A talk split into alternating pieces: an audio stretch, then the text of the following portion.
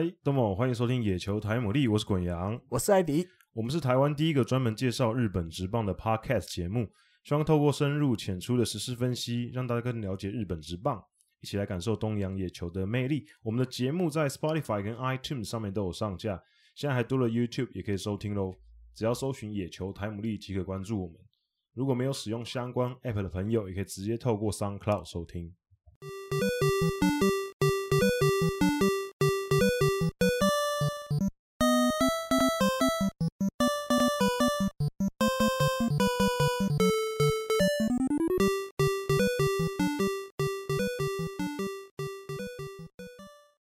欢迎大家收听第七十二集的野球台姆利。那今天一样很多主题要跟大家讨论。那第一个主题就是应该是最新的主题，最热腾腾的，就是因为呢，日本政府现在最近肺炎的疫情又有点燃烧起来了，所以他们呢又要宣布紧急事态，第三次对第三次事态宣言。对，那准备开始应该是这二十五号开始，对，呃，四月二十五号开始，一直到五月十一号。那在这期间呢，当然也会有很多日本职棒的比赛。那日本职棒刚好最近其实大家慢慢的开放球迷，越来越多人进场之后，现在马上又遇到这个状况。那现在刚好昨诶今天二十四号，我们录音今天他们开了临时会议，那讨论出来的结果就是还是无关客适合，从二十七号开始，因为可能日期如果太接近的话，怕可能有些人已经买了票了，他没有看到。公告什么？所以他为了一些票务上的误会啊，可能纠纷比较少，所以二十七号开始的主场比赛就都不开放，除有开有那个啦，紧急事态的地区就不开放四个吧，球迷进场。对，东京、大阪、大阪、兵库，对，京都，啊，但京都没有球队在那边，没关系。对，所以基本上就是东京巨蛋，然后神宫球场、甲子园跟那个 Kyocera Dome。呃，比较受影响。对对对，基本上就是这四个主场。嗯、那在东京巨蛋的这个期间，就是到五月十一号紧急事态这期间呢，会有七场主场比赛，六场巨人的一场日本火腿。嗯，所以这七场比赛就没办法，目前是就无关客，嗯，没有客人。然后神宫球场在这期间有也会有七场比赛，那这七场比赛也是不开放。那甲子园会有四场。然后呢，Q Solar Dome 会有六场比赛，所以总共会有二十四场比赛。嗯，那在二十四场比赛呢，就都不会有任何的球迷。那当然这个就很伤啦，因为刚好原本大家最近开始慢慢的呃观众回流，想说 OK，慢慢的步上正轨，就又遇到一波疫情没有控制住。那当然这个也是一个必要之恶啦，就是日本职棒那边齐藤。的我一直不知道他应该要这个他这个职位应该要叫什么中文，嗯，conditioner，嗯，我们直接讲英文好了。好，齐藤 conditioner 就是说他其实很困扰了，很困扰，那是很不是很好的去做这个决定，因为毕竟大家也知道，因为疫情影响，每个球团去年一整年都已经在亏钱了，最近好不容易开始慢慢的回归正常，就现在又遇到这个状况。那可是为了要配合政府的关系，所以。嗯只好要出此下策这样子。那因为呃，无关课是从二十七号开始，可是从呃这两这几天的比赛开始，每个球场还是会做一些措施，比如说呃，阪神队从明天开始的比赛，虽然说暂时还是会让那些买票的观众进来，可是他们就停止酒类饮料的贩卖，所以就不会有那个、嗯、只有酒类啊，对，只有酒类。我看巨人是连饮食都不卖。哦，我看到的是他说酒精饮料不卖了，然后、哦、我觉得可能就是因为就是因为怕，对，然后也不会有那个啤酒妹妹这样子，这样比较安全一点，跟刚刚当初的时候是一样的。嗯，那其他的话就是基本上跟比照之前的紧急事态啊，嗯、就是没有观客，然后也不会有什么东西贩卖，什么东西没有这样子，不要有吃的啊，吃的喝的不卖，减少那个感染的可能，对，对，对，对，对，打口罩戴好。对，那呃，他好像今天的那个会议有提聊提到，就是说，因为没有观客的关系，好像会有一些呃补偿啦，就是政府会有、哦、政府会给予球团一些、哦、一些小部分的补偿，因为毕竟你如果无关客的话，就像我刚刚刚刚讲的，如果无关客，那你球场里面贩卖部的工作人员就不会去上班嘛，嗯，那他们的薪资上可能会有些损失，那这些损失，啊、那这些损失政府会补偿一部分，哦，就是给球团，然后让球团去去补偿他们。本来有排班的，对对对对。可是呃，入场的入场就是球球队失去的这些入场的收入呢，政府是不补偿，嗯哼，对，政府是补偿那些受到影响的工作人员，嗯、对对对，那。目前看起来应该就暂时这样，那希望这个是最后一次的紧急事态了啊。对，可是就因为因为紧急事态目前是到十一号，那因为十二号马上就也有一些球队有比赛嘛，比如说神宫球场，嗯，那到底是不是十二号或十三号？因为它这是一个对战组，它有可能，比如在这十一号之间，比如那什么感染的人数没有。明显的改善，所以他就延长了。对对啊，对对，所以延长一周。对，所以之后可能的比赛不知道会不会有开放进场。那那我们就只能静观其变了，因为真的这个疫情已经第三波这样子，日本已经延烧了这么久了。那台湾好像昨天也传出了一个本土确诊案例，啊，四个吧，不是？对，是希望 就是。从去年到现在，这个话题就一直讲不停，嗯，真的很希望可以赶快恢复正常。本来他们还有另外一个选项是把比赛延期，嗯，因为至少就变成补赛这样子，对，就找后面的时间来补。那很难巧了，因为今年又多了一个，中间会有奥运，对，大家都要休他一个月。虽然说奥运现在也不确定能能，然后后面比如说那个 CS。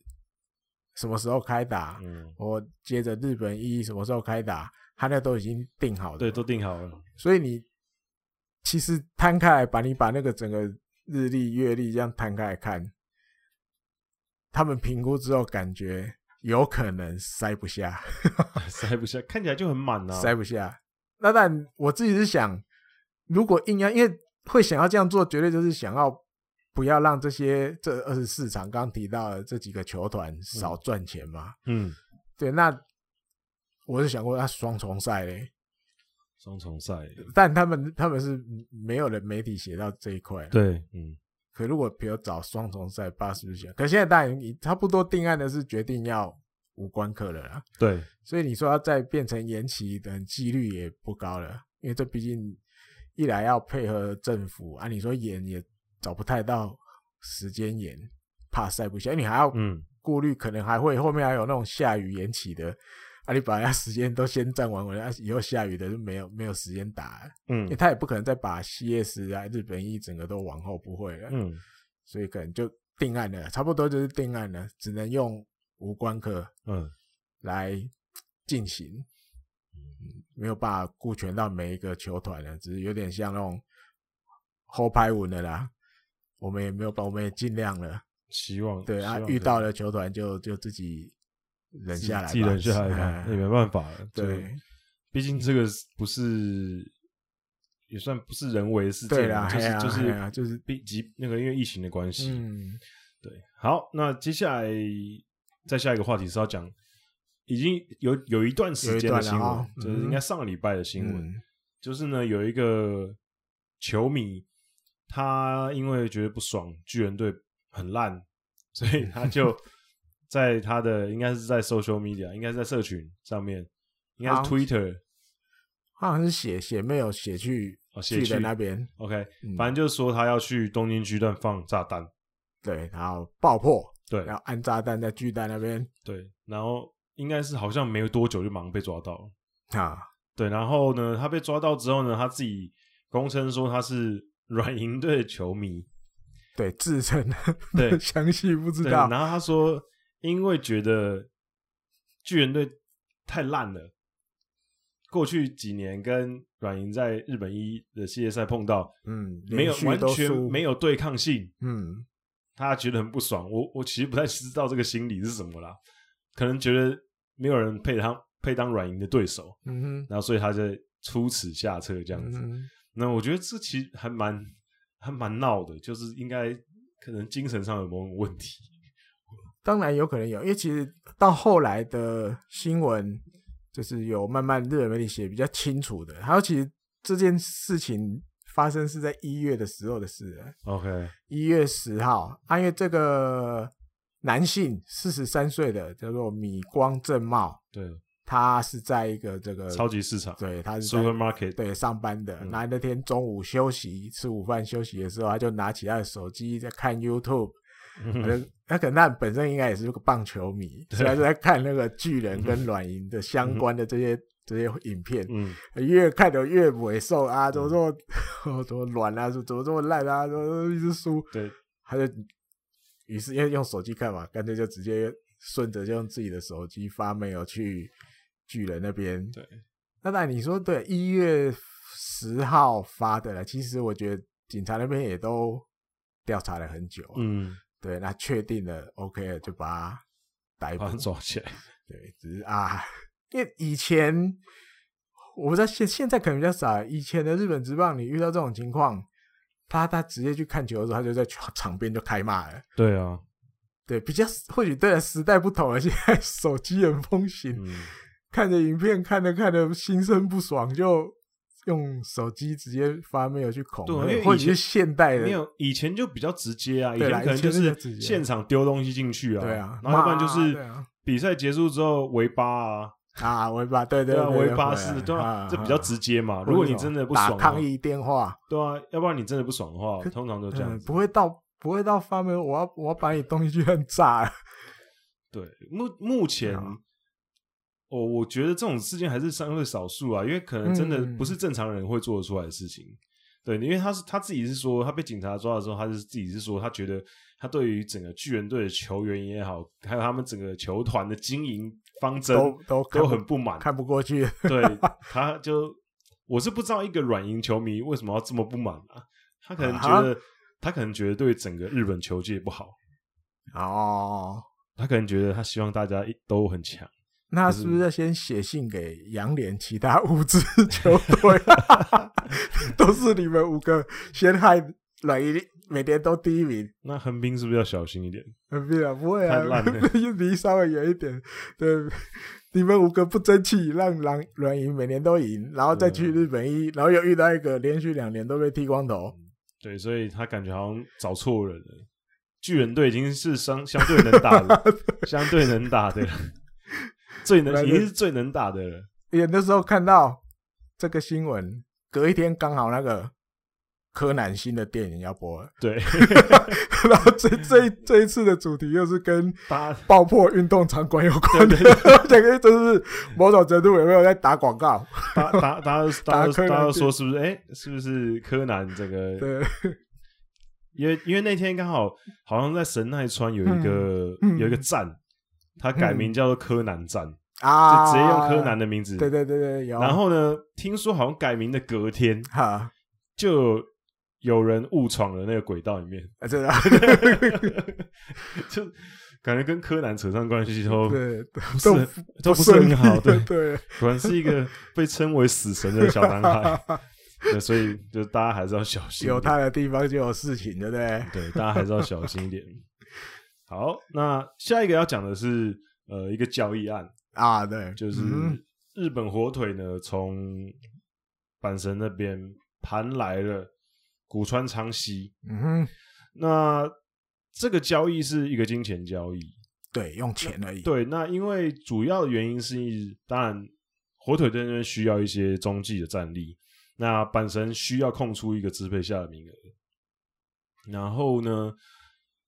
因为主要因因为那天新闻出来的时候，很多阪神迷都想说啊，这是这个位置是要算留给小野寺暖的，嗯，就是他们二军的一个选手，那打得很好，对，玉成的，对，嗯、那所以、嗯、这个交易呢，算是两边都各取所需嘛。那当然，你说也有人说，就是日本火腿是什么头痛医脚，因为明明就是打击比较疲乏，可是却交易一个投手，嗯、可是我觉得其实。就是我个人的看法是，一个球队强与不强，投手跟野手其实没有没有大家想象中的分这么开。嗯哼，就是你投手很强，搭着这边一定就会被影响到。嗯，就是你的野手跟投手其实是会互相影响，他们并不是两个单独的个体，所以你补强的投手也不代表说就是完全好像野手那边不会有任何的，就是涟漪，不会有任何的影响。其实也会嘛。如果你投手够强，你可能把比分拉得很近，也许那就不就帮助到野手那边吗？嗯，对。所以我觉得其实这其实是互相影响的，没有说这么不相关呐、啊，没有说这么不相关。那古川当然，呃，社会人进来之后也在。阪神待了，应该是今年第四年，是吧？嗯，当年就是从呃第五指名进来之后呢，其实当然期待他当即战力嘛，因为毕竟是社会人进来。不过这几年在一军其实表现都并不是特别出色。不过他很好的一点是，其实他三振能力是很强的。对，那我觉得对于火腿来讲。呃，三振能力不错，而且说真的，古川之前在一军的表现，虽然说没有到非常出色，可是其实是是可以用的一个投手。那我觉得现在反正很反正很多洞需要补的火腿，感觉很赚啊！你花一笔钱拿一个用钱就好了，对，在一军感觉可以用的投手，我觉得其实蛮赚的。那今年其实他在二军其实也有出赛八场，那主要也是后援，他防御率很低啊，一二三的一点二三，而且。三振也不错，这七又三分之一局就有六 K。其实整体来讲是可以用的选手，只是刚好可能反正现在就是用不到，现在没有位置啊。嗯，对，所以我认为其实蛮好的交易啊。对火腿来讲，当然现在洞比较多啦，所以才会有人说觉得，哎、欸，感觉好像为什么更重要的没补到？不过现在季中其实就本来就很难的，瞧出一个这个交易，其实我觉得已经很算很好了。那。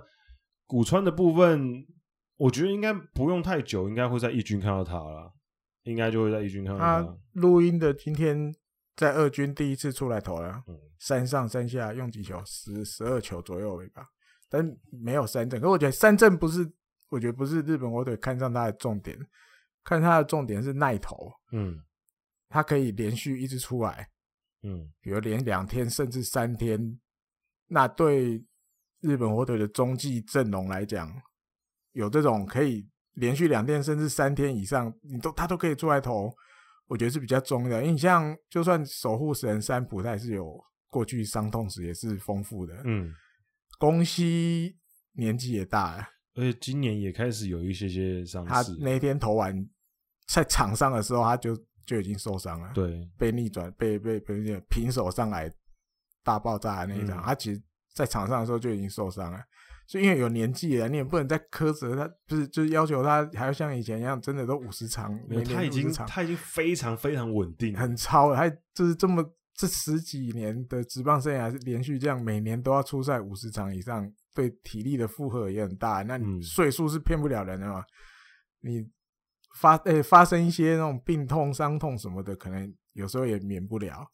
那其他的有的都太年轻了，对。你也很难去怎么奢求他们一整年都马上就可以把牛棚扛下来。嗯，那你也不能把这些东西就直接加在，比如枯瑞辉他们身上。对，那有可能会造成，就是你时间拉长了就造成反效果。嗯，你像预警大响就开始了。对啊，对，你看刚动完那个把游离软骨拿出来，你认为他好了，可是他就还没有。看起来没有完全好，嗯，球都很容易偏高，球威，比如要攻，因为他以前就是擅长攻人家的右打者内角这种球，你像今年好像也就威力也比较没有了，嗯，所以你这种事情你不赶快解决，比如有像这种古川桑希这种，应该可以马上在中继升任的投手，嗯，能赶快弄进来一个。那像刚刚讲的，可能没有过多久就会把他拉上来一军支援。嗯、我觉得这不是坏事的，总比你整个都垮了，每个人都伤了伤，痛了痛了，都没人能用了，对啊，才要来想办法。而且谈交易一般来讲，之前就在谈了，因为我记得之前后来啦，不讲后来，不是之前后来吉村浩被访问的时候，他就有讲了，嗯、他说会有这个交易，也是因为那个时候阳江的投手们都没有办法来，嗯。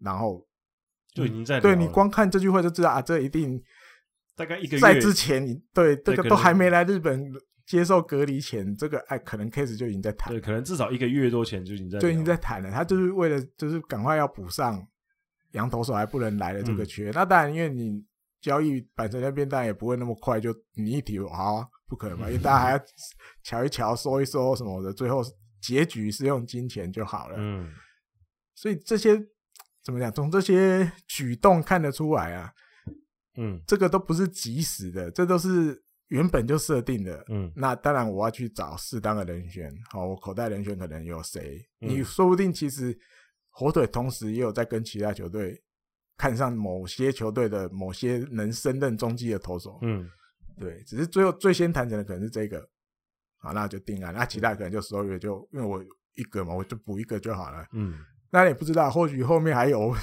反正火腿也是很容易，可能可能也有了。对，那目前至少他，这个进来了。今天二十四号已经让他在二军登板第一次，我估计一个礼拜之内会把他。下礼拜你就看到他。对，我估计一个礼拜之内就。对你，因为火腿比较也蛮喜欢，比如下一次球队又移动到关东附近的时候，嗯、他就顺势就去了。对，没有，因为主要是因为最近火腿队的牛棚确实有一些伤兵产生，然后而且也有一些就是出赛比较频繁呐、啊。我觉得一定会累啊。对，那古川。因为其实古川在社会人时期，他有一个算有趣的趣闻，就是当时负责观察他的一个球探，就是田中球探。上一集我有在对田中球探讲过，对，然后他就说，如果全藤博的就连头是全藤全藤与全藤的话，那古川就是古川古川古川古川，对 对，所以他这他这想要表达的是他的。耐投能力是很强的，就是他可以连续出赛，连续天数。对，而且、嗯、呃，古川自己也是把自己目标放在全藤博跟藤川秀尔，是他两个很喜欢的选项。对，嗯、那他在社会人时期其实也有经历过，诶、欸，跟一些台湾球迷有一些关系，就是他有去小林亮宽的那个，啊、就是训练的中心去接受训练。对，所以。跟台湾球迷勉勉强有一些。他那时候又来吧？二零一七年的有那个亚锦赛来对中华队的时候，他有最后最后一个上来，就是收。对韩国是投很好。对，他在对中华队决胜战的时候，他是第四个投手，就是那场比赛收官。当然那场没有救援点，因为那场七比一就。对，可是他是最后一个上来的，所以他也有来过台湾。就二零一七年的时候，对他整他整体来讲，我觉得。是一个马上可以用的投手，因为二十八岁也很成熟，嗯、然后再加上过去其实，在二军的表现也不错，所以我刚刚才想说，应该下个礼拜火腿就会用上他。嗯，对。那今年火腿目前看起来，他们拿过来几个投手，感觉好像也还可以哦。池田龙英前几天投的非常好，形容一下日本球迷叫他神社 老师，投的很好哎。嗯、对，就是七局，而且最可贵的是。一个保送而已，而且那个保送是在第七局的时候，人家球都压很低，对，球都压很低，嗯、基本上那场比赛很稳，就是没有什么纰漏。我觉得感觉起来，希望之后可以慢慢的，就当然可能没办法每一场都投的这么好，可是我觉得可能让他吃个六局七局。我的观察，每一场他做的事情就是把球压低，嗯，就像他那打不打得好，就是对打者的事情。对对对，他。要做的就是，我身为一个投手，我要把比赛控制好。好像国阳刚刚讲的，至少我五局六局左右顺利交棒到后面。那我要这五六局的任务就是，我要把球压低，失分控到最低。就像他最近在拿第二胜的时候，他在场边不是被访问，对，他就讲，他就是每一球每一球不要发生错误，还是抱着这个心情在投的。那你很少看到。投手回答说：“我没球没球投都不要发生错误。”你听这句话就知道，他心里面其实是有一个目标在的。那我自己的解读就是，他就是要压低，嗯，或者是配球上的时候，什么时候该投什么球，我不要选择错误。对，我要跟捕手沟通好的时候，是跟打者斗智，这个东西都是我跟捕手讨论过的，或者看资料决定的。我们不要发做出错误的。抉择，对，至少是我不要失投，至少是当下最好的选择。对对对，然后把整个比赛控制好。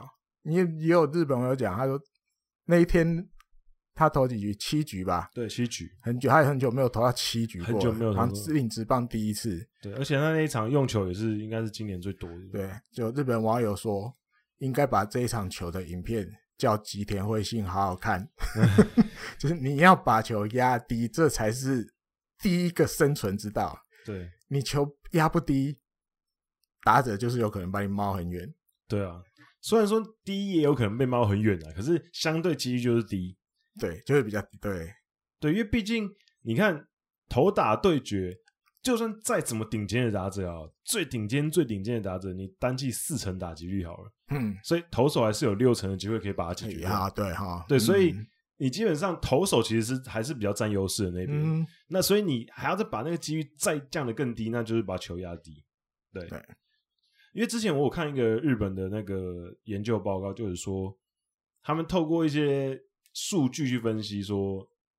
那整个过程我可以改天再跟大家详细介绍。反正他的结论就是，确实经过他们的分析，你把球路拉压在七八九三格，嗯，的整体的被打击的被打出去的机会确实就是比较低。嗯哼，对，这在这三格就是比较低。对，所以有数字佐证。对，把球压低是绝对首先要做的事情。对，那当然有时候搭配一些高球什么，那就是配球的事情。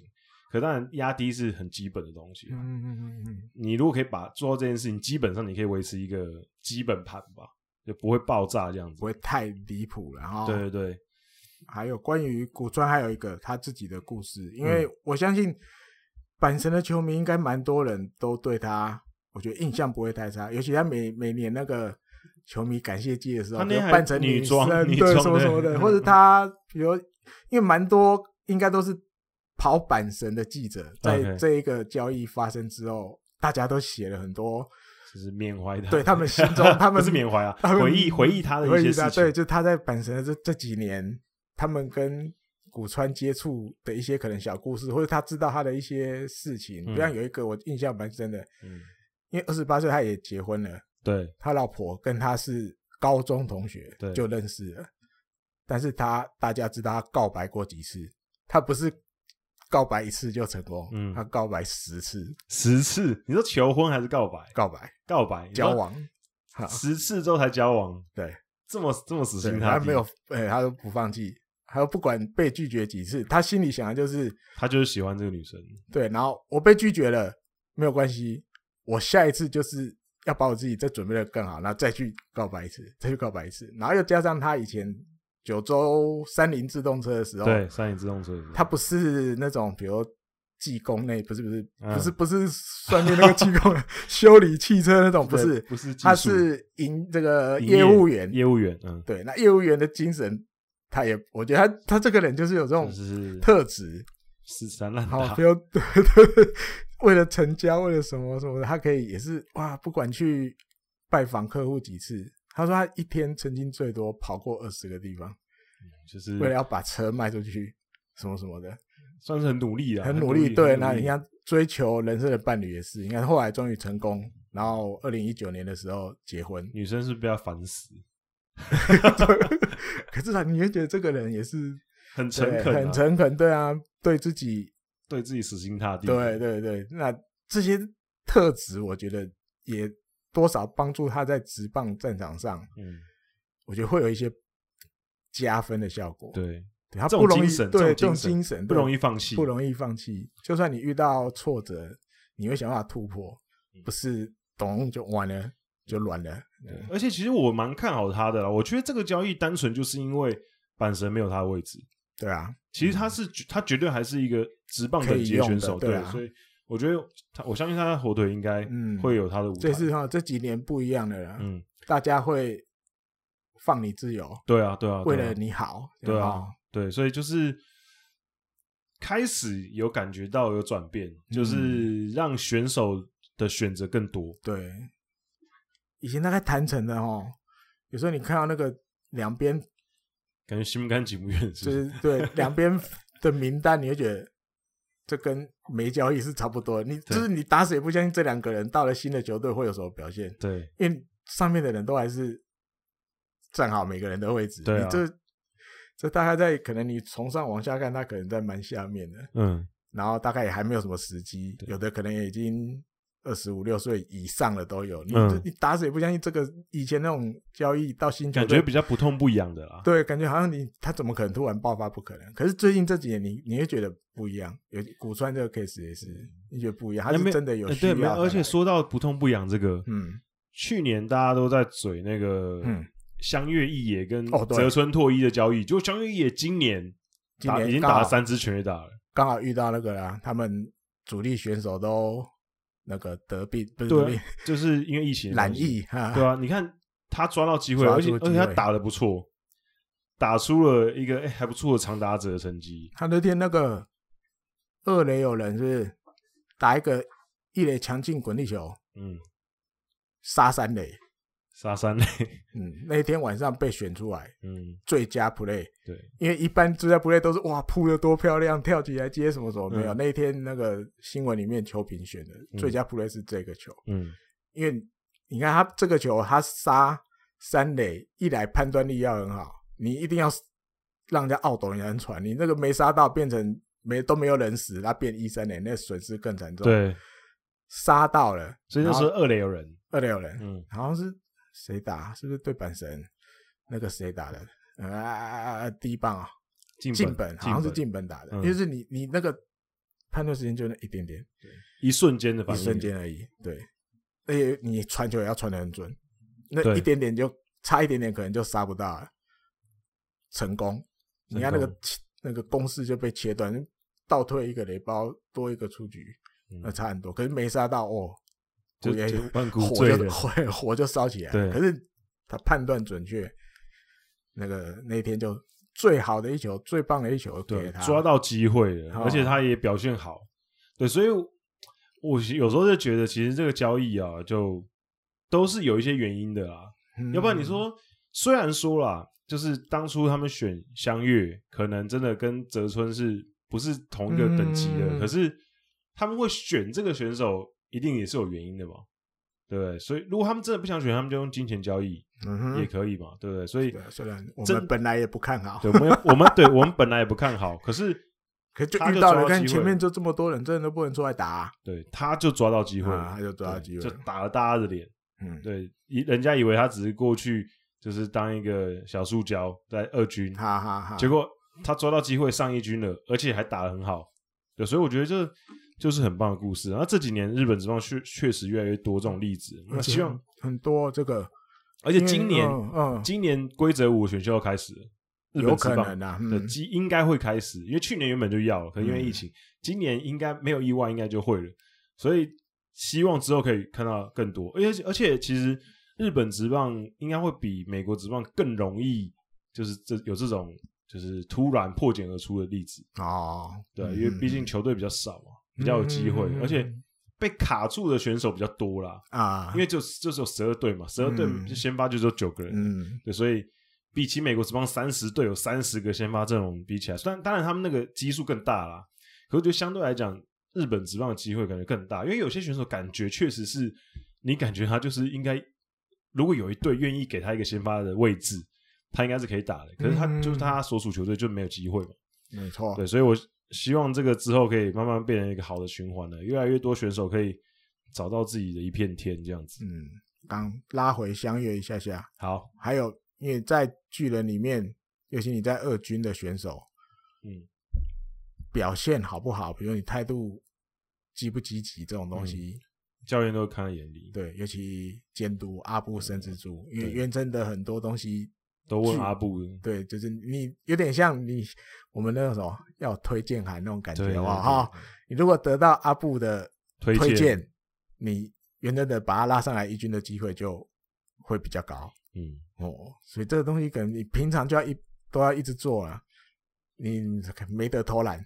这就这就让人家想到，就是今天好像今天吧，这几天刚好就有一个新闻是在讲杨代刚的啊，前几天对，因为。大家也应该可能多多少少知道，就是阳岱钢之前因为怠慢守备，所以被下放到三军。哦、对，那因为我不知道状况是什么啦，那我不知道是怎样怠慢法。可是，呃，因为这种原因的话，我其实我觉得就蛮伤的。因为说真的，日本人很在意这个东西，非常在意这个东西。他的球就是他所左外野啊，嗯，然后一打出来就知道欧巴了嘛，嗯，那一般外野手你知道是欧巴了，你一定是往后跑，用飞快的速度赶快跑去，然后把球接好回传回来，嗯，然后就跑过去的时候有比较慢啊，嗯，OK，从画面上看起来有比较慢，就比较不像全力跑过去，OK，然后接到球，我记得是就直接往三垒那边方向回传回来，嗯。也没有看哪里比较传就是比较好，但你不能说他判断错误，可是变成可能或许就你感觉没有他教练们他，他没有想要杀二垒的意思。对，就是他觉得这个球反正一哦吧，二我就是过去捡起来，反正我跑过去捡起来传回到三垒的这个时间，嗯，可能他觉得反正你一定不可能跑到三垒，对，这个时间我传到三垒，我。以我的经验，这样子是够的。你不可能有这么快的速度会到三垒.可是可能看在监督教练的眼里，就觉得，嗯，你这样处理就太慢了嘛，嗯，不够积极啊，嗯。那二军，尤其现在的巨人，嗯，二军是要给年轻选手表现的场所，对。那你这样子可能，那我就把。这个位置干脆我给年轻人去好了。对啊，那你如果要这样，你可能就到三军去。反正杨代刚铁定会，铁定今年结束会离开巨人啊，铁定他不可能会继续留在巨人。嗯、即便大减薪，巨人都不会留他了，应该是不会留他，嗯、应该是嗯自由契约。就是、啊、对，直接直接自由契约，因为一定的，因为他跟这个球队感觉已经貌合神离了，没有要用了，完完全没完全没有要用之余就貌合神离了，所以今年很今年绝对阳岱钢就是自由契约，然后应该不至于没有球队要，只是我觉得他自己可能还需要调整一下他自己的心态啊，对他自己的呃打球的感觉，因为。论实力，杨代刚绝对是有实力的。他如果有一个队伍愿意让他站在先发位置，他绝对可以可能提供个单季可能两成六、两成七打击率，然后可能十支全十支全打五五十五六十分打点，应该是他可以达成的。那问题就是在于哪一些球队要会需要他，然后他的整个人的态度是什么啊？对，那我觉得，我觉得还是。希望他可以找到他的下家，然后希望他可以有好的舞台。那当然，我其实也不也不用也大家也不用指责他说好像有什么就是怠慢守备什么，因为勉强可以理解啊。因为他一个也曾经也算风风光光进去巨人的，那这几年其实说真的，我相信虽然说他薪水很高，嗯，可是我相信他他的内心应该也不好受了，嗯，一直这样子载浮载沉的，所以。有时候可能心理层面的影响，确实可能会让他有时候打球上面真的会觉得就有有点有点没有没有像以前这么积极，嗯，可能是可以理解的。不过我觉得这个就需要他自己去调整心态。对，我觉得可能就是那一天那个 play 发生的时候，他没有想那么多，一本来就 over 了，本来就一定是二垒安打的啦。嗯，你除非是可能谁跑，山川水高跑，嗯，中田翔跑。是不是那种吨位比较大、速度比较慢的，你才有可能。但我忘了是谁打的，可能他就很直觉。反正这个球基本上基本消费就是还要给人家嘛，你就是二垒安打，那所以我就过去把球捡起来传到三垒。只是这样子的动作，在阿布或者是其他教练眼中看起来，他觉得不应，他们觉得不应该而已。可我觉得他可能，我觉得他应该当初也没有想那么多。他他也不是真的怠慢，他就觉得这个 play 就二垒安打透懂。对对对，该给人家就是要给，所以我就捡起来，我就传。对啊，他可能就觉得说，他这个概概念就有点像是，可能阿布阿布那边的感觉，可能就是就像是甲子园看那些高中生打球一样，你就算已经死透了在一垒，你还是给我扑，你还是给我头部扑垒的感觉，就是。一个 feel，一个态度的感觉，对，对，所以那球他即便全速跑到墙边，把球接起来传，二垒跑者还是会上，打对、啊。可是就是那个感觉，kimochi，kimochi 的问题，所以，所以，嗯、对啊，那当然，我觉得杨代刚现在就是，我觉得他现在首要首要目标就是不要受伤，然后慢慢的把自己的状态保持好，嗯、反正他铁定不会留在巨人的。嗯，那可是他为他是一个，可是他要为他另外下一份工作做准备。对，好，那下一个我们要讲到的是呃，前几天呢，就是国际奥总，奥总哦，对，国际奥总呢，他们就跟五个项目的呃单项协会、国际协会啊，包含呃棒球啊，然后或者是一些其他运动，游泳什么的，然后他们合作，就是因为现在奥委就是奥会嘛，他们可能担心，可能东京奥运。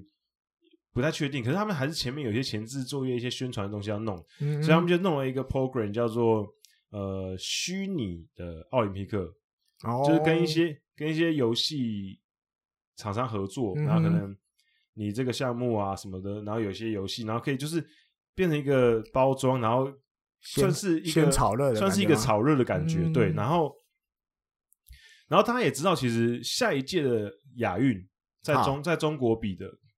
就已经把电竞放在亚运的项目里面，嗯，那所以未来指日可待的就是电竞应该也会进入奥运会，奥运的哦，应该也会，嗯、应该也会啊，因为毕竟电竞的这个市场越来越大了，而且运参加参与的人口也越来越多了，所以势必以后有机会成为，当然可能有有些人对于他是不是运动项目这个东西有一点有一点疑惑。不过我觉得他进去当当成一个比赛项目可能还好，我们就不用争论他是不是运动。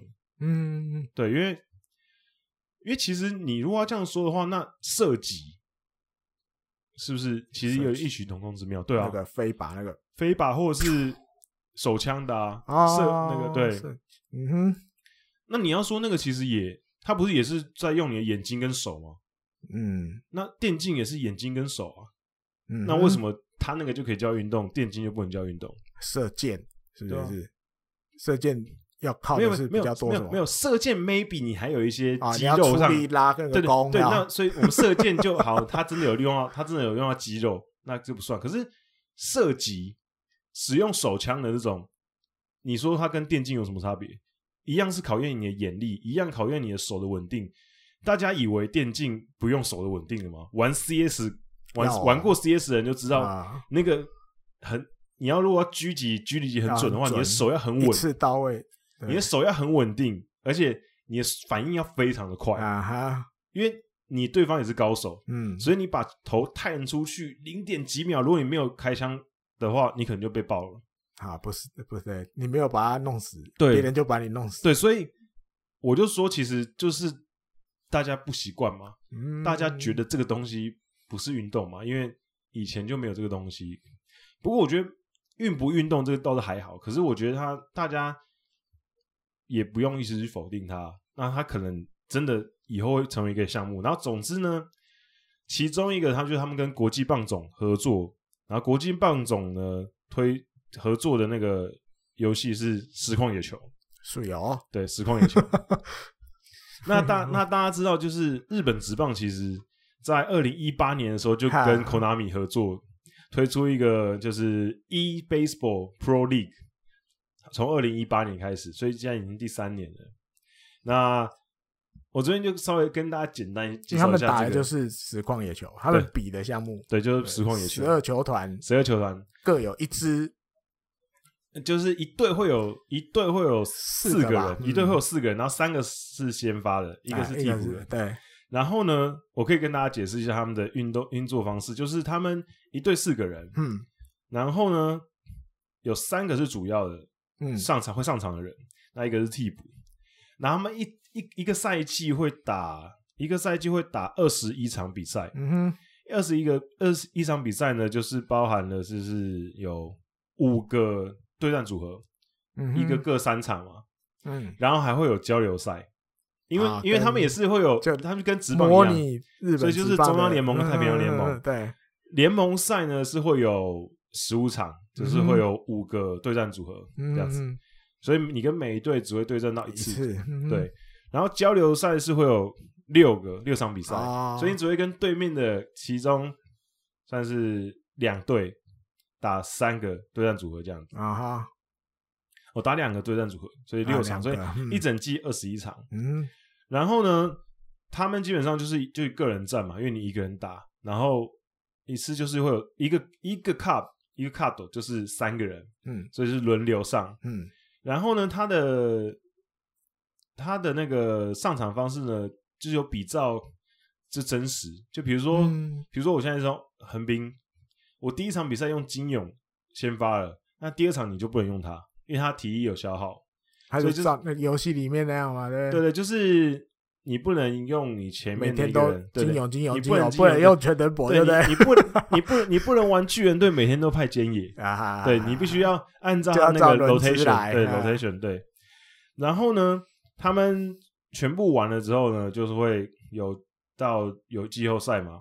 每个跟跟真实的职棒也一样，就是取前三名，然后会有一个季后赛，就是 ECS，就是。E C S E C S 对 E S E C S，然后三战两胜制。哦，对，然后呢，日本一也是，嗯、就是一样，就是两边打，而且他们的赞助商，嗯，赞助商也是跟那个直棒一模一样，一模一样，也是三井住友。哦，对，然后呢，他们也是也是三战两胜，那呃，过去几年呢，其实他们每一年会。就是有跟职棒是一样的嘛，就是有联盟的冠军，然后日本一这样子。那过去几年的优胜的球队，第一年球季，二零一八年到一九那一年是埼玉西武狮，嗯哼，拿下优胜。然后去年是独卖巨人，然后去年到今年的这一这一季是最新的这个对福冈软银，对，我记得最新的这个是软银。对，那他们其实就我觉得还蛮有趣的啦。虽然说，而且他们还有一个很有趣，就是他们的那个选秀，他们还会有选秀，对，他们选秀每一年都会有选秀。对，就是，而且他们选秀是采取，因为他刚刚说一队四个人嘛，嘿，然后他们说你至少要淘汰两个人，哦，要换掉两个人，对对，每一年你至少要淘汰两个人，那你最多可以就四个人都淘汰，你可以重新重新换人啊，我都打掉，全部重来，打掉重练，嗯、那。他的选秀制度就是，如果你四个选手你淘汰两个，所以你保留两个嘛。那保留两个人之后呢，你如果参加选秀的时候，你要从第三轮开始选哦。就是你呢，因为你保留两个人，所以你前面两轮就 pass。那如果你保留一个，那就从第二轮开始选。那如果你都全部砍掉重练，你就可以从第一指名开始选。等于就是给那种砍掉重练的，你可以先选你要的。可能新的你认为还比较选手厉害的，对对对对，新的选手。嗯、那他这些选手这个破啊，是他们会办这种，就是有点像甄选会，嗯、他们会先筛选，对不对？他们会先筛出一群可能四十个、四五十个人，哦、然后你从这四十四五十个人里面，球队在选，挑，对，呵呵就还蛮有，还蛮有趣的啊。对，我觉得如果大家有兴趣的话，他通常是。球季日本一结束之后，可能十月、十一月的时候，他会开始打。所以今年如果大家有兴趣的话，大概十月多你可以关注一下，他会打到隔年的大概一月。嗯，大家球季大概两两个月、三个月，那个休赛季的时候，对对对，两个月、三个月时间。对，所以大家如果有兴趣的话，可以可以去一下。而且他们有时候会就是请那种球评。就比如说，那个真的是 OB，像像去年去年的时候，像去年的选秀会我有看嘛？去年选秀会他们那个球就是选秀的解说是找真宗买啊，对。然后去年的那个就是 E E Baseball 的日本一，他们也是找那种老 OB 去讲。但我听那些 OB 讲，其实蛮有趣的，因为他们估计也没玩过那个游戏，然后也不太知道要怎么讲，就是。我觉得还蛮有趣，大家如果有兴趣的话，可以去看一下。我我个人觉得还蛮有趣的，而且因为刚好自己也有在玩实况野球，对，所以我觉得这个算是一个，因为你知道日本的电竞的推广跟其他国家其实蛮不一样的。嗯哼，因为日本人很特别，就是他们比较偏向于玩个人的游戏。哦，对，他们比较，你看，比如说像英雄联盟。你看，已经十年了，这全球风靡，尤其你看在亚洲其他国家，台台台湾，然后日本，呃，台湾、中国、韩国都很风靡，有然后越南、东南亚其实也很风英英雄联盟，唯独就日本就是红不起来。日本一直到因为大家都是在二零一一年左右开始，大家都开始玩英雄联盟。二零一一年开始，嗯、日本一直到二零一五还二零一六年才有日本的伺服器哦，然后开始慢慢的推广，可是也好像没有其他国家这么风行。然后以前的一些网络游戏，比如说我们以前很喜欢玩的一些网络游戏，在日本也没这么红。嗯，就是日本人就他们比较没有没有这么喜欢玩。大家一起玩的游戏，自成一派。对，他们比较 自成一派，他们喜欢玩一些比较偏个人的游戏。Uh -huh. 所以你看，他们 PS4 什么 PS 系列的个人游戏，他们可能喜欢玩这些东西。对于大家一起玩的游戏，他们应该是最近才开始慢慢的，对，比如说吃鸡啊，对，田中将家很喜欢玩吃鸡，可他最近在玩马娘，对，他最近改了，最近玩大课长，他应该氪了不少钱。对，所以我觉得他们其实就是这几年也慢慢的有一些改变嘛，然后哎也开始推 e-sport。对，因为相较于亚洲国家来讲，其实最强的那就是韩国嘛，韩国 e-sport 这块应该已经推了至少二十年以上了。嗯。对，所以日本算是起步的比较慢。那可是他们得得天独厚，因为他们自己就有游戏厂商，嗯，那而且又有主机厂商，基本上应该是。全世界数一数二大的，嗯、应该不是，应该可能是最大的。最大，对，嗯、毕竟 Sony、PlayStation 应该是，应该是，我不太确定是不是现在全世界最大的，不知道它跟 Xbox 谁市占比较更高，应该是 PS 比较高吧，应该吧？嗯，哎 Switch 不知道任天堂，可是 Switch 也是日本的。啊、你看任天堂跟 Sony 两个就就你看全世界制霸，是吧？多少了？对吧？百分比就不知道占多少去啊？对，而且现在。实况野球跟野球魂也要移植到 Switch 上面去哦。对，之前没消息，对，之前没有。嗯、对，而且之前他们曾经有尝试过把野球魂出在 Xbox 上面啊哈，可是听说很惨，不行啊。毕竟 Xbox 系列就是欧美系列，欧美系列可能他们就对日本棒球没兴趣吧，嗯、所以好像出过一代吧。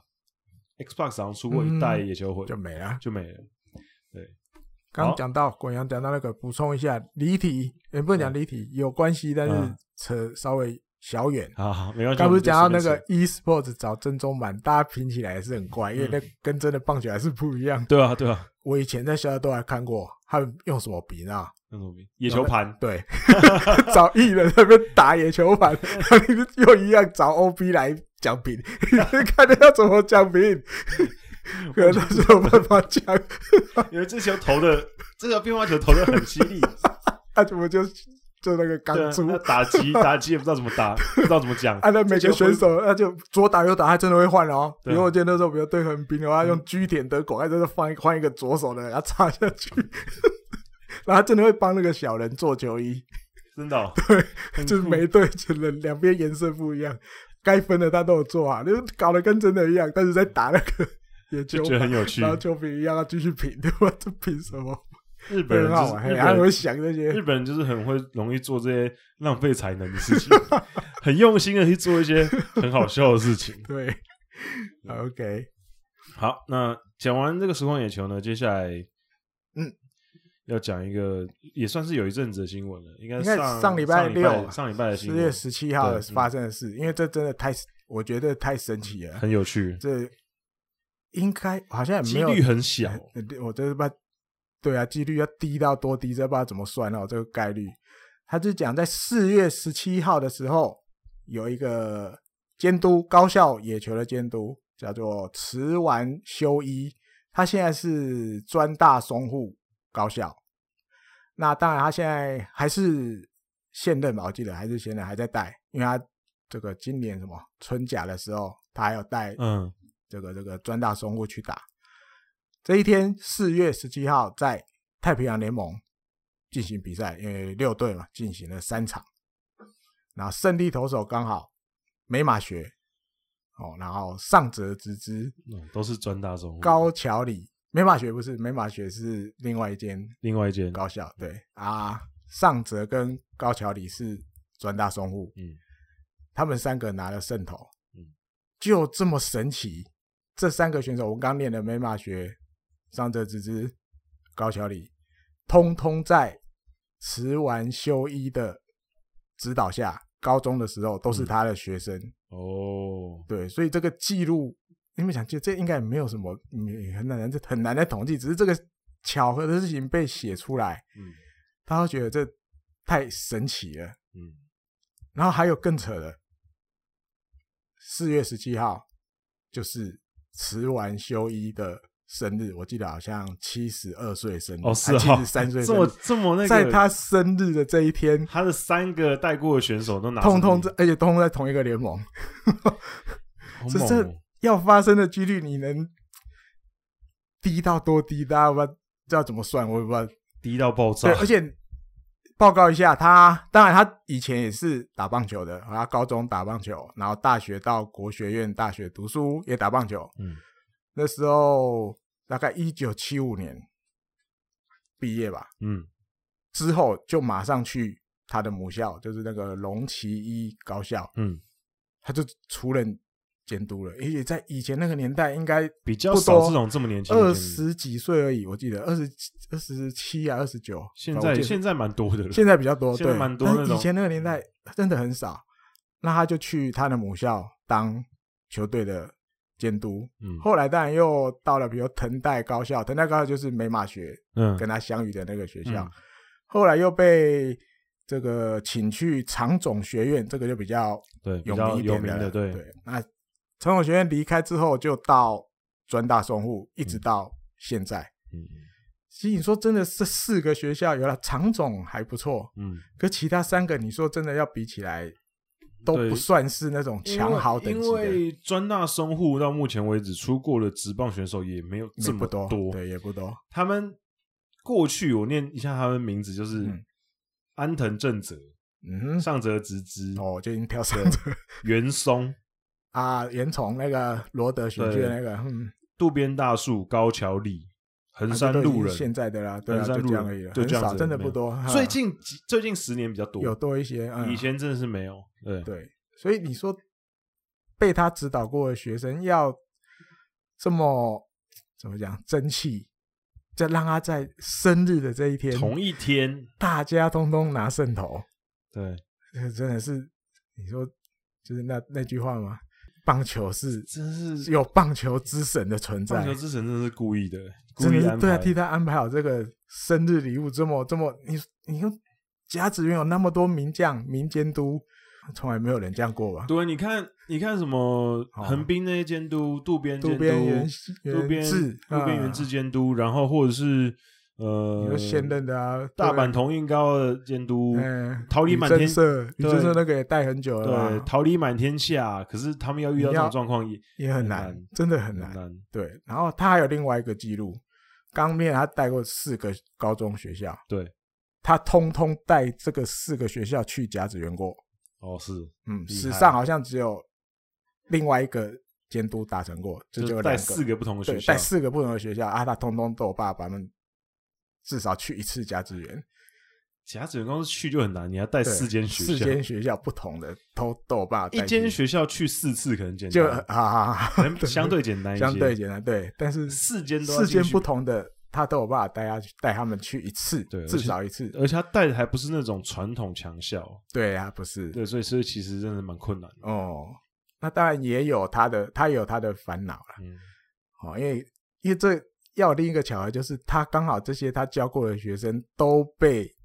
他自己的球团安排在礼拜六，对，所以他同一天先发，对，所以他接下来可能也要遇到一些，比如说美马学刚刚对上者之之，是故是是故意的，对，是徒弟们要互相厮杀，以后有多少也会遇到这种场面。可是不管，在四月十七号又是他生日的这一天，嗯，这个生日礼物太棒了，我觉得这以当教练无所求了吧？这个礼物，对啊，他们有去采访他吗？没，我看的都是媒体，哎、欸，就是平面媒体的报道比较多了。嗯，嗯啊，有有有采访他了，他说就像一个梦一样了。没想到大家可以在我生日的这一天送给我这样子的生日礼物。对，他的回答大概就是都是这样。因为他知道他自己也知道这些事情要发生真的太难了，超难。嗯，感觉感觉不是特别安排，真的很就这么巧小。因为好像再往前一周吧，四月减七天十号，好像就有遇到班美马学对谁我忘了，好像是高小李吧，我忘了。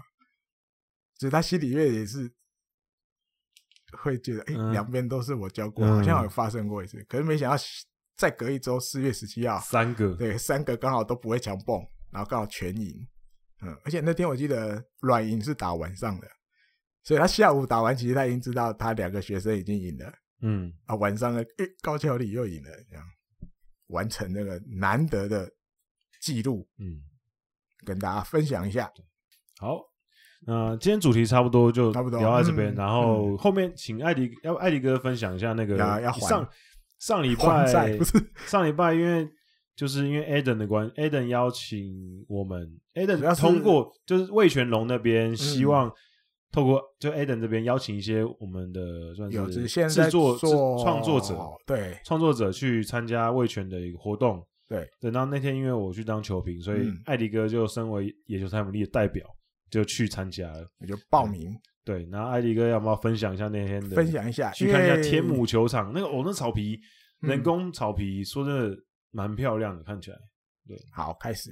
因为当然要分享这个，不是要来怎么讲，就是比如把大家洗脑，以后请支持味全龙。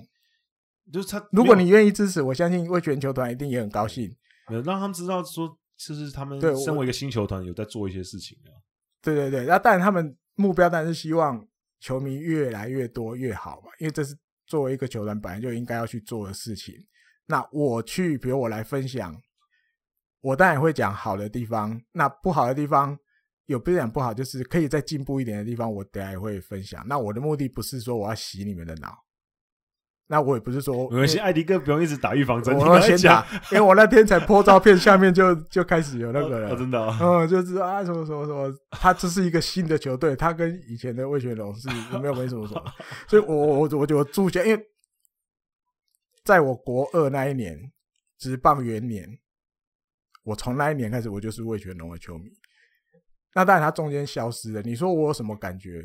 我没有感觉。那我心里面现在回他回来了，我心里面一定还是会比较靠他一点，因为毕竟那是我，就像他们很多那个歌里面都讲了嘛，嗯，什么什么心中的一抹红，什么就是我。您那天在那边，因为我很少，其实也很少进场来看中华职棒。可你看那个场面，我真的觉得现在的中华职棒跟我以前看的不一样了，嗯，不一样了哈，差多了。对，那你说是不是？他当然会存在我心中啊，就像前阵子我老婆在整理我的抽屉，她把我以前那个加入味全龙的那个那个会员卡挑出来，嗯、找出来，现在还在，我自己都不知道我收到哪里，然后整理抽屉要把它整理出来，嗯、就是那个东西一定是存在我的心里没有错。那你说新的或者是什么什么，这个大家心里面自己衡量啊。嗯、你就算他当年没有解散。他那些当年的选手，今天也不可能再继续打了嘛？对啊，一定是都全部换新新的人哈。这不是重点，回到重点就是参加。我觉得我想把重点放在球场导览这一块。嗯，因为我我觉得或许以后他们可能想要推出这样的服务来服务球迷。好，比如我们那天集合之后进去，他带我们看了很多，比如说。VIP 的那个包厢，嗯，他说三十，今年魏全龙会有三十一场主场在天母球场，嗯，全部卖完。哇，那还有旁边，其实大家如果上去过，应该算四楼了吧？天母球场应该算四楼，嗯、旁边还有小间的，也都是卖完。哦，对，那里面，啊、因为以前有时候服务一些，我记得大学的比赛什么什么的时候，其实那些地方平日我也都。进去过，嗯，那魏学龙把他认养了，对，他是说跟台北市政府达一个达成一个五加五五年，这五年就是他们的主场，嗯，加五的意思就是在五年过后的未来五年，他们都有优先续约的权利，OK，就是像一个五加五，如果顺利的话就是十年，嗯，对，花了真的先花了一笔。钱，因为我看艾迪哥分享的照片，真的不一样。他整个那个，因为我之前因为一些比赛关系，我有我有去天母天母球场里面过。它里面以前真的不是长这样，对，以前真的其实蛮旧的。因为虽然说天母球场不是一个很旧的球场，对对对对对，可是它就普通，可是真的蛮就是很普很普通。可是看得出来，它那个什么，比如说 VIP 室，嗯，或者是一些观观景的，就上面的房间，真的感觉蛮舒适。都重新把它弄过，对然后把硬体设备加强，对什么什么的。因为其实原本是基本上可以算是没有硬体设备，因为他之前之前去的时候，嗯，其实很多房间是基本上是空的，然后就是可能有一，嗯，一些椅子。对，而且我记得那个时候去他们的 VIP 室，前上上次的十二强，嗯，我去当工作人员嘛，啊，所以我去跑很多房间。VIP 室就是也就是有几张沙发，啊，会开暖气，就这样而已。就对，就这样子而已。其实没有什么硬体。那他现在其实压弄起来一进去就觉得哇，很高级，很高级，对。对，而且感觉整个墙面跟地板应该有重新用，因为原本其实看起来旧旧的。嗯、对，还有稍微。贴吧，我记得是贴那种大的输出啦，对，你可能比较方便的。你你要重新涂油漆可能麻烦，还有那个方面，他要换也比较快。对对对。另外还有，因为我不知道大家去天母球场可能比较少走那个楼梯，就是大家正门进去右手边，它有一个很长的楼梯，那好像就直接通到四楼吧，我记得。嗯，对。所以大家可能球迷大家去看球不可能，因为大家进大门之后就是往直直走就是观众席了。对对。可是他在那一面。那个楼梯的那个墙上，嗯，他设计了，就是从魏全龙以前一路以来，就是每一年可能也没有每一年可能有中间有跳，但是发生过的一些大事，我记得还有比如说那时候选秀，比如吕明世的那个事件什么的，他就一路来后面，但很多都是拿总冠军什么什么的，那个感觉，比如像我以前就喜欢这个球队，你走在那个楼梯上看那些介绍，会有感觉，嗯。就是你我小时候的那些回忆，有时候都会回来。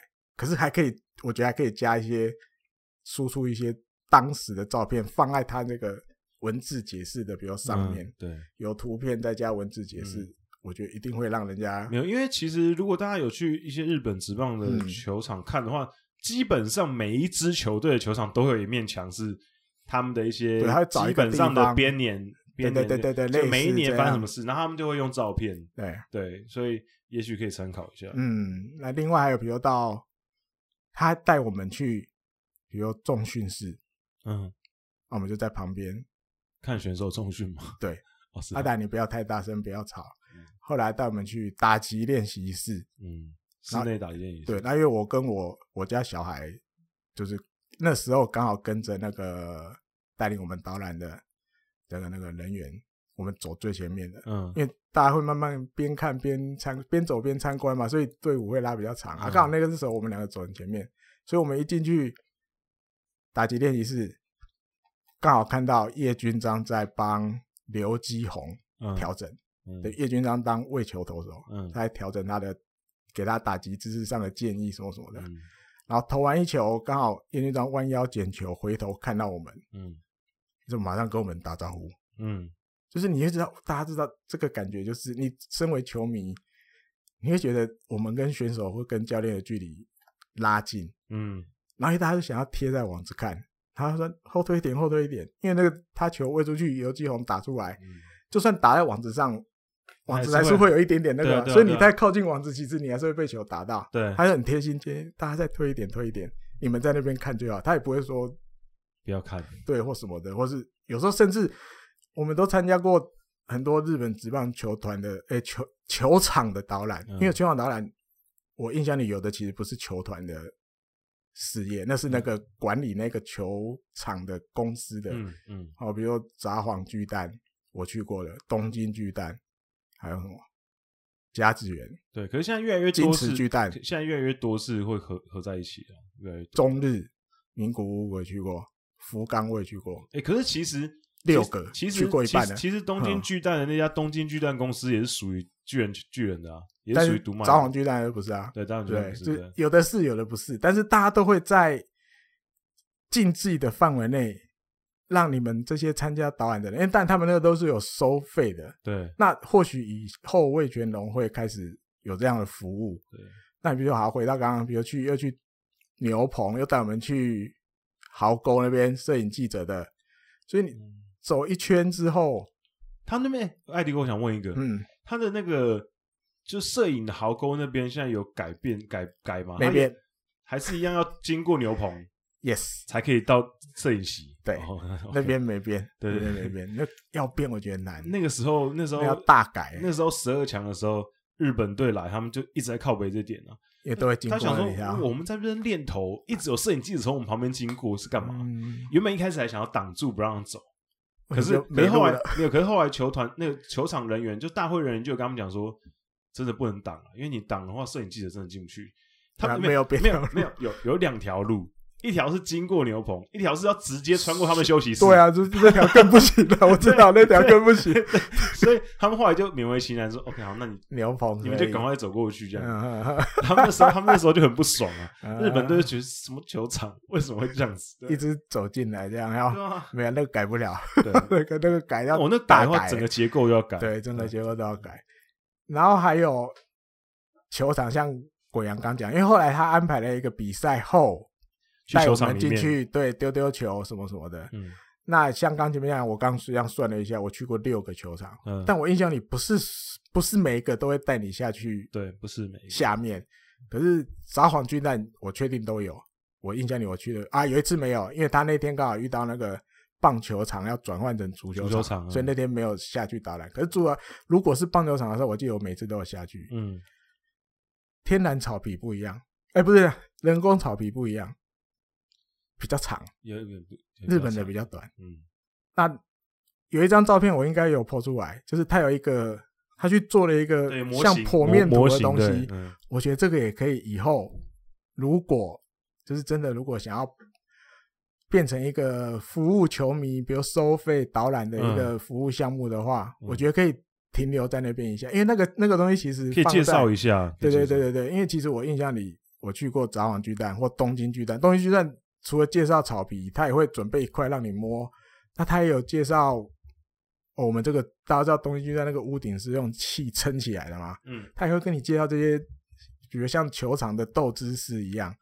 那我觉得，诶、欸，他都已经现在在天母就有一个这样子的东西，或许当初可能是为了，比如说他换了新的人工草皮，嗯、他可能比如要跟台北市政府做简报，什么时候为了这个而做的，嗯。嗯，但是以后我觉得，反正你都做了，那他现在只是放在一个那个楼梯间的一个空间，感觉就是先放在那边，对，先放在那边。他没有特别跟你们介绍，对，没有没有，我们是只是刚好经过的时候，我特别去把它照下来。嗯，那以后我觉得。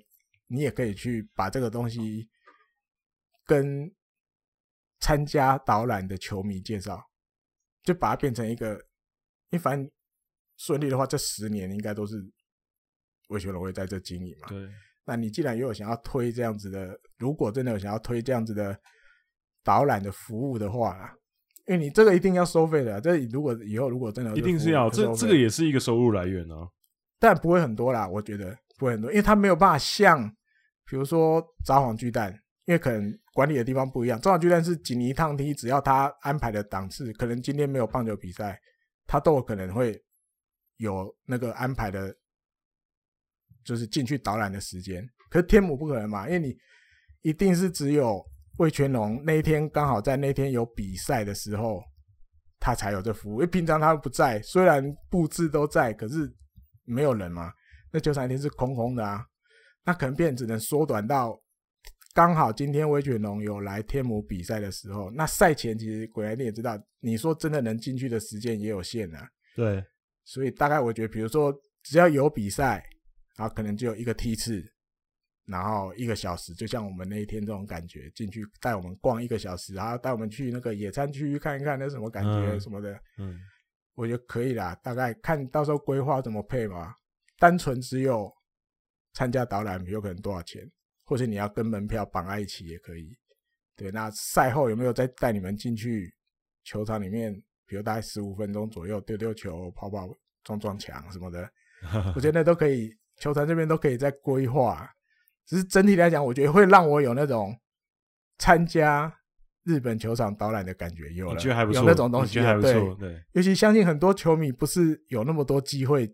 进去球场那些地方，我们刚刚讲的这些，对对，有机会进去看一下，我觉得对球迷来讲，一定都是一个很难得的体验。对，因为很多地方是平常都没有开放，对，平常平常人进不去的嘛，你一定会被挡的。对，那你说中华职棒，大家这几年这样经营，比如乐天在桃园，对不对？富邦悍将在新庄，然后中信在那个台中洲际嘛。我们的啊，我们那次去参加那个，还有什么 Rapsodo 的活动？对对对，还有同一师在台南，他也都整修过好多次的。相信大家都已经大概那个，我觉得雏形都有了。就是你进去这个球场的时候，你会很明显的感觉，我来到这个球队的主场。那或许，比如在一些小地方在加强的时候，我觉得其实五队都都有把自己这个主场加入导览服务的本钱。嗯，我觉得都有了。哦，因为不像四楼，四楼鬼阳去过天母上面比较空嘛，就是 VIP 室，因为它四楼那那一排就又有转播也在那边，对，转播转播室，然后 VIP 室，然后还有一些小间的什么一些其他功能的房间都在那边。那因为我觉得既然是导览，本来就是工作人员带着你进去，那他们前面那一块有一个有一个空间，对，它有就是中间本垒后方空上面有一个。就是比较大的空的地方，对，那那个地方我觉得可以，也可以再活用。比如你，它现在还是没有没有放东西，对，但是墙壁有有贴一些对红，就是像红色。可是那边是没有放东西，对，那边还是对，感觉好像可以运用一下。比如你放一些，因为那些东西纪念性的东西，我想应该应该没有丢掉吧？历 历史文物啊，灰熊球台那边应该都还有留着吧？好，比如当年。一九九几年的时候的这些球啊，手套或者是冠军的什么东西，拿总冠军的什么东西，你就把它陈列在那边。你就觉得你给那些 VIP 看，我觉得也是一个感觉啊。对啊，至少他们到了四楼不会是一个除了 VIP 是门外都空空的，门内是很棒，嗯、但是门外空空的。你把它稍微再再加一下东西，嗯，那整个导览的那个那个内容，我觉得就更完整。嗯，对，那。你说靠这个获利，我觉得不见得啦，因为你一个梯次也是一笔收入啦，也是一笔收入。一个梯次，你假设二十个人，一个人你可以收个假设三百，呃，对不对？国外差不多，国外一千一千多，两千，日本一千多，嗯，一两千，看内容差不多算五百块，嗯，算五百块。那我们再衡量，对，就是如果再把这个内容再加强很多，让大家更知道，比如你这个球团或这个球场。的一些小故事、知识性的东西，什么什么的，我觉得都，我觉得对整个大家看棒球的，你要讲文化吧，嗯，我觉得会更不一样。就像我前面讲的，现在进去看日本，哎、欸，中华职棒已经跟我以前读书啊，刚出社会的时候不一样了，已经完全不同了。我家小鬼看一次就被迷了，回来都在唱那个应援歌。你说，你说。味全龙的、啊，对，他都 都背好了，这么快，然后就大家都唱得出来，因为他现在国小了嘛，开始学字了，嗯、他那些字都学过了，他自己他就记得了，自己就会唱。对，然后那天回家到家了，他说：“那我们下一次什么时候还可以再聚？”我哪那么简单？嗯、下次去你要自己付钱了。可以啊，艾迪哥下次再带他去看一下，反正也没有太远啊，感觉。对啦，不是很远，可是那个感觉就是他现在这个东西真的可以吸引新球迷，我觉得。嗯。嗯，或者是你，因为他那天或许也跟天母有关啊，很多外国朋友在那边，嗯，对，会跟跟地方有关啊。新庄或许会少一点，但天母那边外国人比较多，大家独厚的，对，大家就是买个啤酒，然后买个里面球场吃的，大家边聊天边看球，嗯，那个看球的心情，我觉得可以，大概跟以前会不一样。以前我们进去看球，大家就是。要输赢的，你知道？对，我们是跟球员心结在一起，要打败对面的那一边什么？可现在就感觉 feel 不同了。嗯，就要就是现在其实追求是附加的东西啊，嗯、就是因为现在很多球团都因为人人口就是慢慢啊人变少子化，嗯哼哼。那也不是每个人都这么喜欢看棒球。啊、那你而且现在娱乐这么多，看电影、啊、KTV，、嗯、然后。逛夜市一堆活动，在家玩电玩电脑、打电动、看 Netflix，出门不出门的。对对，所以你要吸引他到球场，嗯嗯，嗯那铁定要除了球之外还有其他东西。所以现在其实很多国内外球团都在想说，我们要怎么让人再进来啊？那像其实横滨，横滨我拿横滨来举例，就是他们其实这几年他们就一直想要推一个概念，就是当然因为现在没有观客啦，嗯，球球迷比较少。可之前疫情之前，他们就是想要推一个，就是他希望把球场弄成很像是居酒屋的感觉哦，就你可以在这边吃东西、喝东西，然后看球这样子。就他想要，因为日本很多上班族基本上都有应酬的习惯啊。对，那你既然都要应酬。那所以他他就想要抢应酬的这个市场，嗯，那应酬你可能会去居酒屋，嗯，或者是你可能会去酒吧，去的，或者你可能去酒吧。那有没有可能我把你们这一群原本要去酒吧的人，我拉来球场，嗯，我也给你们酒喝，也有吃的，然后你们还可以看个球，对不对？然后你们也可以聊聊公事嘛，嗯，对，所以就是吸引更多这种，让你们习惯把那个场场地换到换到球场里面去，对，所以。其实很多球队都有在做这个尝试，嗯、就是你可能对于棒球本身没有这么大的兴趣，可是哎，刚好这边也吃吃喝喝，好像我们聊个天，顺便有时候瞥一眼，嗯，嗯，球场感觉不一样嘛，对啊，所以现在其实大家都很多人在做这种尝试，感觉得不是坏事啊。对，好，那艾迪哥分享完之后呢，嗯、我最后要讲一下，就是呢，最近呢，我们的 Norman 大大，嗯哼，他。做的那个 Fantasy Game 就是日本职棒 Fantasy 呢，最近有新版出来了。那我到时候会把链接放在我们的说明栏那边。那大家如果对 Fantasy Game 有兴趣的话呢，就千万一定要加入。然后加入的时候呢，会有，因为它是分数是一个礼拜一个礼拜记啊哈，每个礼拜的冠军会得到一份台姆利的小礼物。哇，今年加码对不对？对。那的季现在到球季末大概还有二十几周，还有二十几个机会。对 对，所以大家有兴趣就可以加入。那网址我放在下面。那我觉得其实蛮好玩的，因为今年其实 Norman 有一些做一些优化，然后之后还会推出一些，可能你可以跟三五好友一起组联盟，哦，比较有趣，这样更有趣一点，跟自己的好朋友打这样。对，所以大家可以试试看。那那也有中华职棒的，啊，也有中华职棒版的，有中华职棒跟日本职棒版的，对。所以他他现在把它整合在一起了，嗯，对，所以你进去一个网址里面，你可以两个都两个可以玩到这样子，那大家可以去多多支持这样子，那之后可能也会有各种新的功能这样啊，感谢慢慢在加强，哦，感谢 Norman 大大这样子，太强了，太强太强，对，然后好，应该就这样子，嗯，好，那我们就这个礼拜的节目就到这里告一段落，那我们就下个礼拜再见，拜拜，拜拜。